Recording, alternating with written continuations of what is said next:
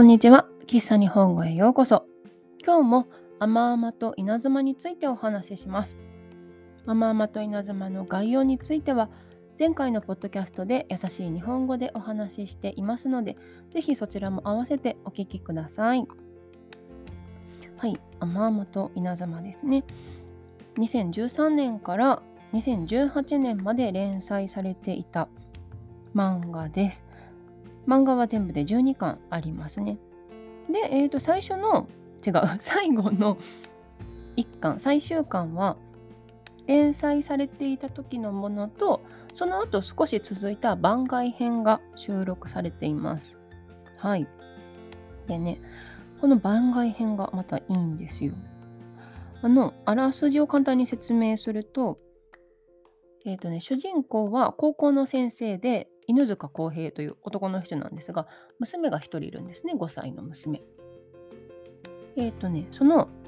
まあ、2人はあのお母さん、妻かな、を半年前に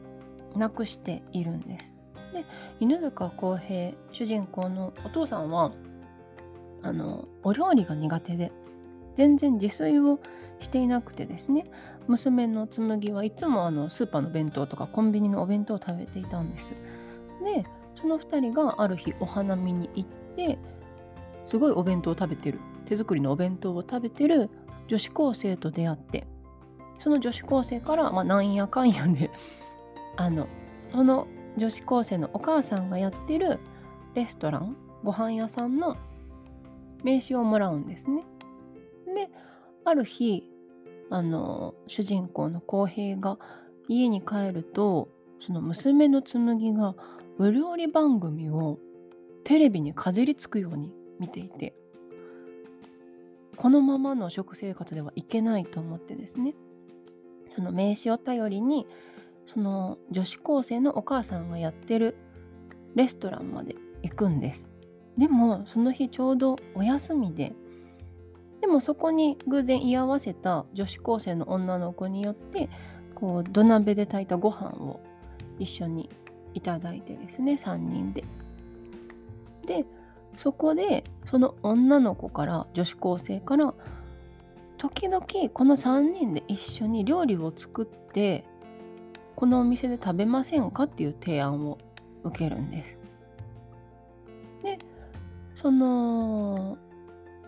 主人公の浩平はいやそんな見ず知らずの女子高生とそんなことはできないですってなるんですけど実はその女子高生は 主人公の浩平の学校の生徒だったんですね。なんならその女の子のクラスの副担任を浩平はしているということでねそういうつながりがあるのでどうですかっていうことで。でまあ浩平は浩平でこう学校の先生とかにも相談してしたりとかあの女子高生の親に相談したりとかしてじゃあ3人で時々料理を作って食べましょうっていう会がね 開かれるようになるっていうお話です。で連載はですねその連載されている間は主人公の娘の紬はえっ、ー、と5歳かな？幼稚園の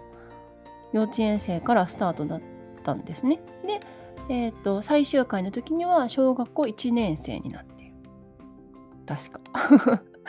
で、番外編が収録されてるんですけど、その番外編は、えっ、ー、とね、あの、その紬が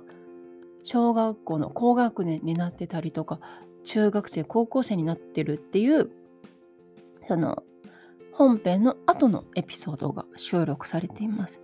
私はね、これはすごい良かったなと思っています。なんか、あの、Amazon のレビューを見てると、結構打足だった？打足あのいらないものが付け足されていたみたいなことが書かれてたんですけどいや私はあれはあってよかったんじゃないかなと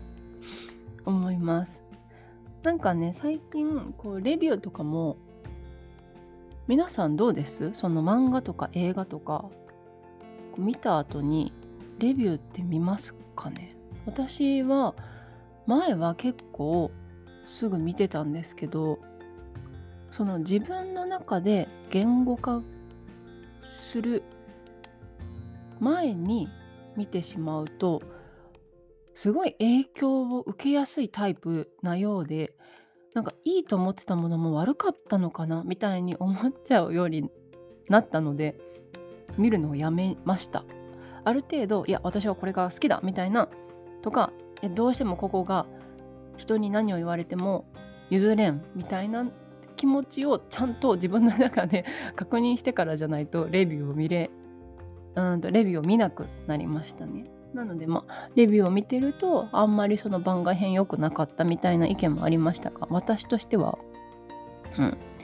後々どうなったのかまあオープンエンドというかそのまあ、その連載だけで終わってもよかったとは全然思うんですけどでも私はつむぎちゃんが好きなのでこうつむぎちゃんの成長が見られるのはねあの単純に嬉しかったなと思います。でですね私結構料理漫画好きで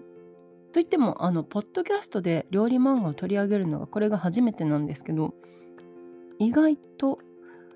料理漫画好きでというのも料理漫画って大抵が日常ものじゃないですか。で日常ものってなるとそんなにこう毎日の中で事件も起こらずちょっとほのぼのとしたお話が多いのでこう疲れてる時とかあんまりこう感情を揺さぶりたくない けど漫画は読みたいとか何かそういう何て言うの？創作物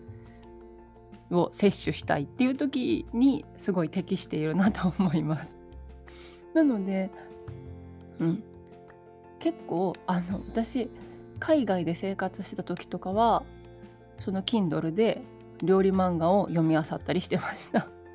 すでに生活でその疲れてる部分をその料理漫画で癒すっていうね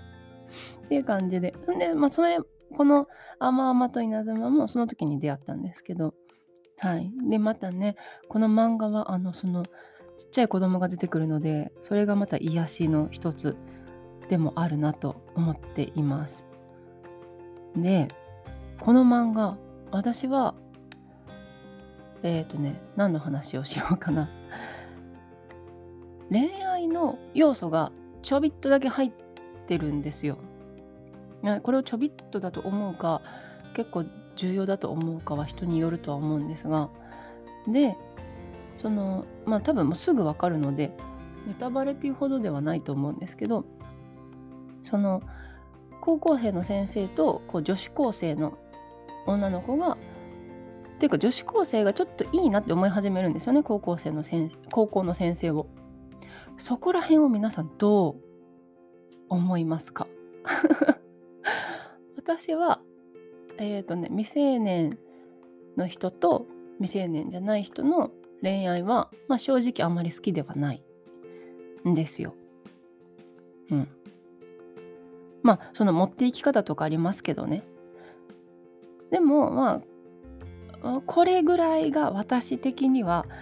ベストっていう感じでした。甘々と稲妻は。あと、あのね、その主人公じゃない女子高生のその女の子がこうどういう気持ちを抱いているのかみたいなのをそれこそ言語化してくれるシーンがあっていやほんまにそうと思ってそのなんか恋愛か恋愛じゃないか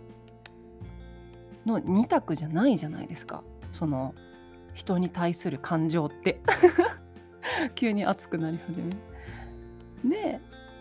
でもまあ別にそれがどう変わっていくかとかもまああるしでもその恋愛か恋愛じゃないか異性異性というかその自分の恋愛対象の性だからといって絶対に恋愛なのか恋愛じゃないのかみたいな2択では絶対にないしでそれを何て言うんですかちゃんと